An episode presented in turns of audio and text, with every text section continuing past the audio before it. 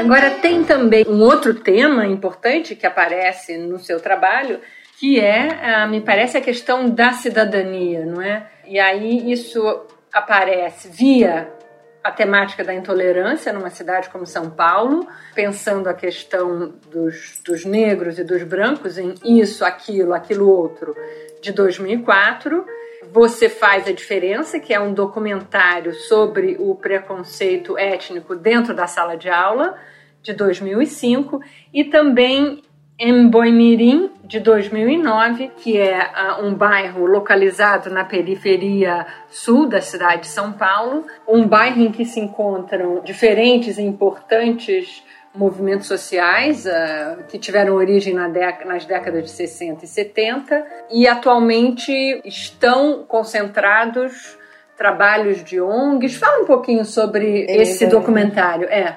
é. Teve um momento em que eu quis fazer um documentário sobre a questão da violência, né? Isso era 80, não, já 92 mil 2000, porque eu tive uma experiência filmando Artesãos da Morte, de violência, de assalto dentro do cemitério, uma coisa muito terrível e, e eu fiquei muito impressionada eh, com a visão da arma dentro do cemitério e resolvi fazer um documentário sobre a questão da violência, a questão da, da do que move na violência, do que move-me a buscar estar com uma arma, enfim.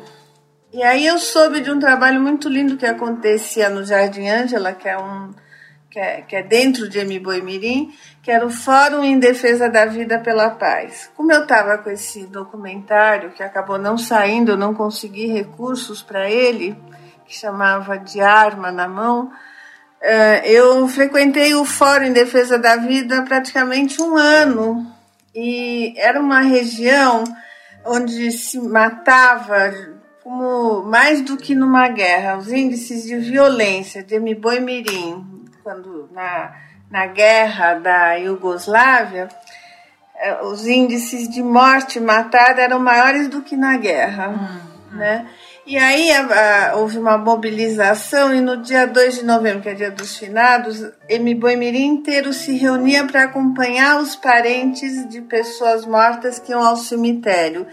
E se instalou, se instaurou e existe até hoje uma caminhada pela paz que vai até o cemitério São Luís, onde estão enterrados o maior número de pessoas assassinadas. E eu me encantei com a região. Né? E quando surgiu na prefeitura o edital de história dos bairros, eu já tinha, eu tinha ganho prêmios uh, com artesãos da morte, eu tinha filmado a caminhada em película, é um material que eu tenho. E eu propus, então, na prefeitura, me propus a fazer o documentário sobre. Boi Mirim, acabei ganhando esse edital e fazendo esse documentário. E me, muitas vezes eu me indagava, mas o que uma psicanalista se mete a fazer um documentário de bairro, né? Com, o tema era o bairro, tinha, tinha exigências nesse edital, tinha que ser histórico, tinha que ter material de arquivo. E eu falei, o que, que eu fui me meter nisso, né? Mas eu me encantei, porque é um, um bairro, é um lugar que onde cada poste de luz, cada rua asfaltada foi batalhada pelas pessoas que vivem lá. Era originalmente um lugar de ocupação, era um lugar onde operários, onde pessoas vindas do Nordeste vieram para trabalhar nas fábricas que ficam naquela região sul, Interlagos, Santo Amaro. Então, é, cada pedaço do bairro é lutado, é construído, e é onde é o bairro onde teve origem também o movimento do custo de vida, que foi super importante. Tem todo um trabalho da igreja com as comunidades de base que é super importante, é, é uma coisa onde a luta pela cidadania, e isso aparece, por exemplo, tinha um sacolão que passou a vender bebida alcoólica, os, os moradores daquela região tomaram esse sacolão e transformaram no sacolão das artes. E é um lugar onde tem cursos, oficinas e era um sacolão. Então é uma população o tempo todo mobilizada, com conselho gestor super atuante.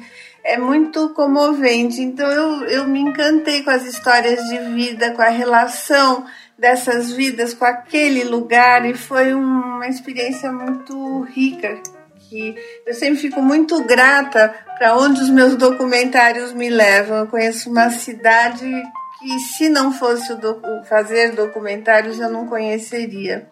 Né? E ter estado em M. Boi Mirim é, é, algo que me alimenta e me enriquece até hoje.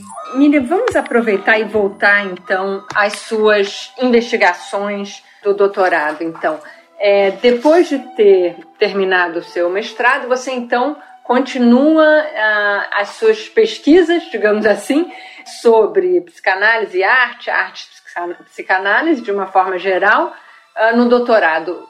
Qual é o tema do seu doutorado, então? Bom, o tema, já no meu mestrado, tinha essa questão da, da, da escuta, como sendo a escuta de um corpo de palavras, da palavra tornada corpo, daí a relação com a poesia, né? No meu doutorado, eu vou partir para o teatro, para o trabalho de ator. Eu estava muito envolvida em cursos que eu dava na, na ECA, na Escola de Teatro, como professora convidada na pós-graduação. E foi lá, a partir de um seminário de uma aluna, que eu tomei contato com o método das ações físicas do Stanislavski, que me encantei, porque era um método de trabalho corporal para provocar a emoção. E aí me chamou a atenção, no Freud, o que a gente vê é o afeto, a história, a singularidade de cada um, produzindo transformações no corpo que a medicina não explicava. É essa a origem da psicanálise. Uhum. Freud se debruça sobre a histeria e, enfim, aí tem que, a partir disso, vai fazer toda a descoberta do inconsciente e tudo que a gente sabe que, é, que ele teorizou sobre o corpo e o afeto.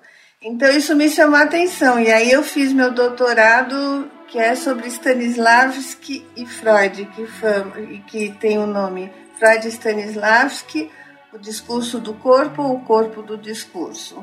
Então, mais uma vez, a gente, enfim, constata aqui esse tema do corpo e um corpo em conversa com um outro seja um outro a literatura, seja um outro teatro, seja um outro de gravata em unha vermelha, o Estado, ou o outro, o outro, não é? Quando os, os, os personagens, as figuras, as pessoas de, no documentário vão dizer: olha, mas eu me vejo neste corpo com genitais masculinos, eu me vejo uma mulher, por exemplo ou vice-versa, não é? E toda a construção desses sujeitos em relação à sua percepção de si mesmo. Agora, Miriam, quais são as especificidades na psicanálise que faz você então se aproximar da arte do documentário, digamos assim? É, o que eu estou querendo é, saber aqui, o que eu gostaria que você falasse um pouquinho mais sobre, é exatamente como é que a psicanálise e a arte se conversam entre si, mais que isso, o que que te faz, a partir da psicanálise, conversar com o cinema documentário e o que que te faz, então, do cinema documentário voltar para a psicanálise, que me parece que é um, um trajeto que você também faz. Fala um pouquinho para a gente. Acho importante falar que eu me sinto eu tenho muita dificuldade de me autonomear cineasta. Eu me sinto uma psicanalista que vai para o mundo e que o documentário me, me, é um jeito de eu me exercitar fora do consultório como psicanalista. Eu sei que eu sou uma documentarista, meus filmes vão para o cinema, o Gravato Unha Vermelha vai, vai para cinema, enfim, tem toda uma uma, vai pro É Tudo Verdade, enfim, todos os meus filmes, a maior parte passaram pelo festival É Tudo Verdade, mas a ideia é que vá para cinema e estão sendo, nesse momento eu estou me articulando para isso, como distribuidor, enfim. Mas eu realmente me sinto mesmo uma psicanalista que vai para o mundo. Né? E vai para o mundo com esse olhar que eu acho que é a clínica que me dá é que o cinema me instrumenta para operar. Fala para os nossos ouvintes, Miriam, o que é este olhar? É esse olhar que é diferente de ver, esse olhar que é o olhar do inconsciente, esse olhar que a gente exercita na escuta analítica e que só a fala não dá conta, porque a gente trabalha com a fala para um ir além dela, porque a gente vai trabalhar com aquilo que não cabe na fala e que é o afeto. Né? Então, quando eu vou para o cinema e eu vou com câmera e equipe, de algum jeito eu estou sempre buscando aquilo que tem a ver, eu chamo a alma, para nos sobreviventes, tem uma coisa de uma câmera parada, assim, mais plano médio, mas enfim, cabeça ou corpo, ou tomadas mais de uma câmera parada, e tem uma outra câmera que eu pedi assim, eu quero que você esse filme eu dirigi junto com o Reinaldo Pinheiro e isso foi bom porque eu cuidava da entrevista que era muito dura, muito difícil, ele cuidava das câmeras e dos movimentos de câmera, mas eu queria filmar a alma. Eu queria buscar a expressividade, a pura expressividade. Então eu queria entender, por isso a câmera para nos movimentos de mão, na sobrancelha, no, no pé que fica sacudindo, nas crispações. É, é uma coisa assim de, de poder captar através do cinema isso que eu faço no meu consultório, esses movimentos de afeto, essa pura expressividade de algo que se dá na fala, mas que não é só a fala. Né? Então, o cinema me instrumenta nisso nessa, nesse trabalho com aquilo que é da ordem do afeto e do desejo. O caminho inverso, então, do documentário para a psicanálise. Fala um pouquinho sobre isso. Eu acho que ter essa experiência da rua, eu tenho até escrito bastante sobre isso, ter esse, essa experiência do contato, do, se abrir para mundos tão inusitados como esses que eu me abri, desses percursos pela cidade, por uma cidade que se não fosse esse meu movimento de ir para o mundo eu não conheceria. Eu acho que tudo isso me transforma na minha escuta como analista. Eu sou hoje muito menos presa a dogmas de, do trabalho clínico, desde como acontece o trabalho analítico. Ou escolas, não é? Não, eu acho que tem uma coisa da busca da vida em estado bruto e de uma militância, eu não me envergonho dessa palavra nesse caso, de uma militância pela vida. Ou uma seja, luta pela vida, de um engajamento na busca do que é vida. Ou seja, a, a, clínica deixa de ser uma clínica freudiana, lacaniana, winnicottiana, o que for, para ser, e aqui eu vou, enfim, pegar emprestada a sua palavra, para ser uma clínica vital, é, uma clínica que se ocupa da vida. É, da, da vida, mas também acho que é importante falar da vida pulsante, puls, isso, isso, funcional. Então não é só a vida, não... não é uma coisa, por exemplo, que quando a gente fala assim, a gente pode pensar numa coisa de uma de autoajuda, uma, não, é uma coisa de buscar. No ser humano aquilo que pulsa até apesar dele, é por isso que eu sou psicanalista, porque eu acredito no inconsciente, porque o Freud me instrumenta para pensar tudo isso, mas eu acho que ah, porque o Freud me instrumenta nisso que eu continuo sendo psicanalista. Ele me instrumenta o quê? Na, na observação de inclusive de movimentos que se opõe a essa busca da vida.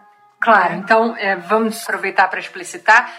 Uma clínica da vida não significa uma clínica do cotidiano, é, superficial, superficial ou de autoajuda, ou o que fazer, como fazer, para que fazer.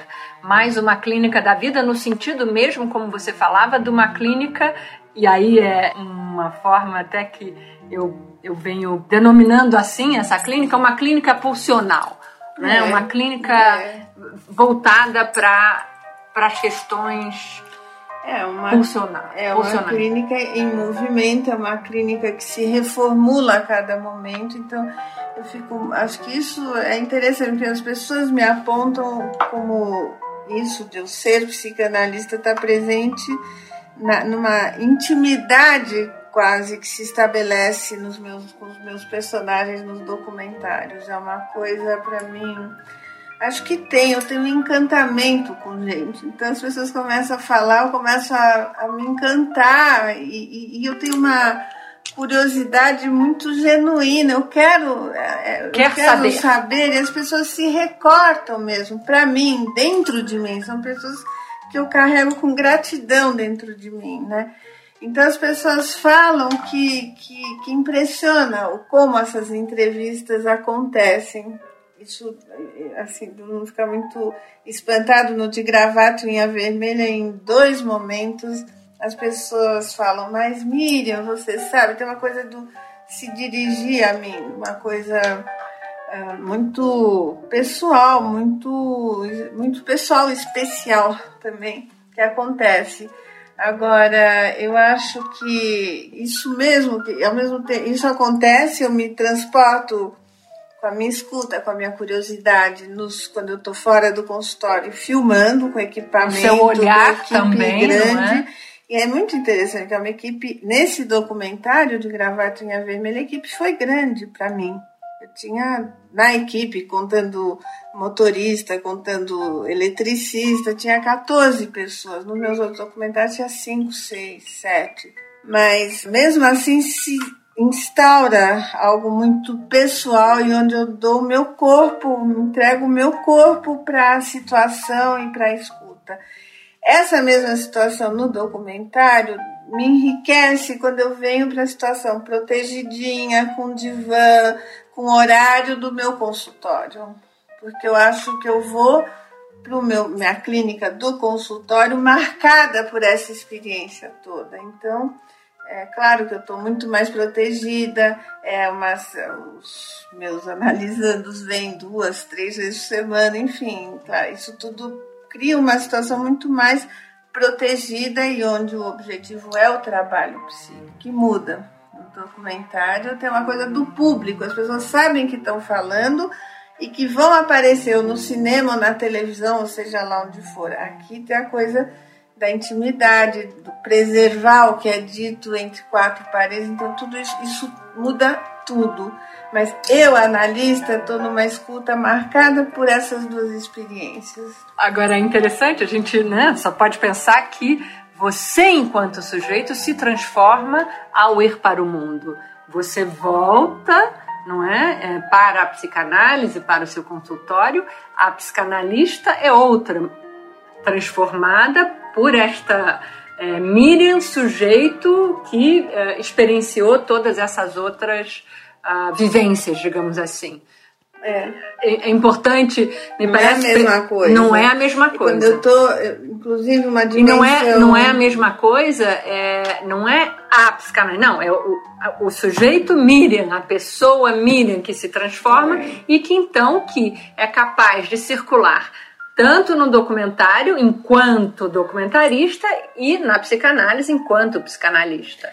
É porque essa questão da, do público, do, do você estar tá filmando, a pessoa topou, a pessoa aceitou ser filmada e apontaram isso. Acho que essa dimensão do saber que o que você está contando vai para uma telona ou vai para a televisão também é muito interessante, porque vezes fico muito espantada o que faz. Era uma questão que eu tinha incluído nos filmes do Eduardo Coutinho. O que, que a câmera introduz e que as pessoas às vezes falam o que não falariam em qualquer outra situação. O que, que é esse terceiro que se interpõe e que permite muitas vezes uma fala que se a gente se encontrasse informalmente em qualquer outro lugar, essa fala não aconteceria eu acho que se saber filmada, se saber e saber que essa dimensão do público presente nessas conversas introduz uma noção de cidadania que te dá o chão para se expor. Então, importante você ter dito isso, porque, é, de novo, a gente pode pensar aí o seu trabalho como documentarista que uh, se ocuparia então do corpo, da loucura enquanto limites, não é? E a cidadania, então, um lugar terceiro onde essa tríade corpo, loucura, limite, não é? que muitas vezes se alternam, digamos assim, iria desembocar no cidadão, ou seja, no, no sujeito enquanto cidadão do mundo, da vida. Imaginem vocês que a conversa com a Miriam deu tanto pano para manga que o programa será interrompido por aqui e uh, retomaremos esse bate-papo na próxima quarta-feira, conversando especificamente sobre o novo documentário dela de Gravata em Unha Vermelha. Um abraço e até lá!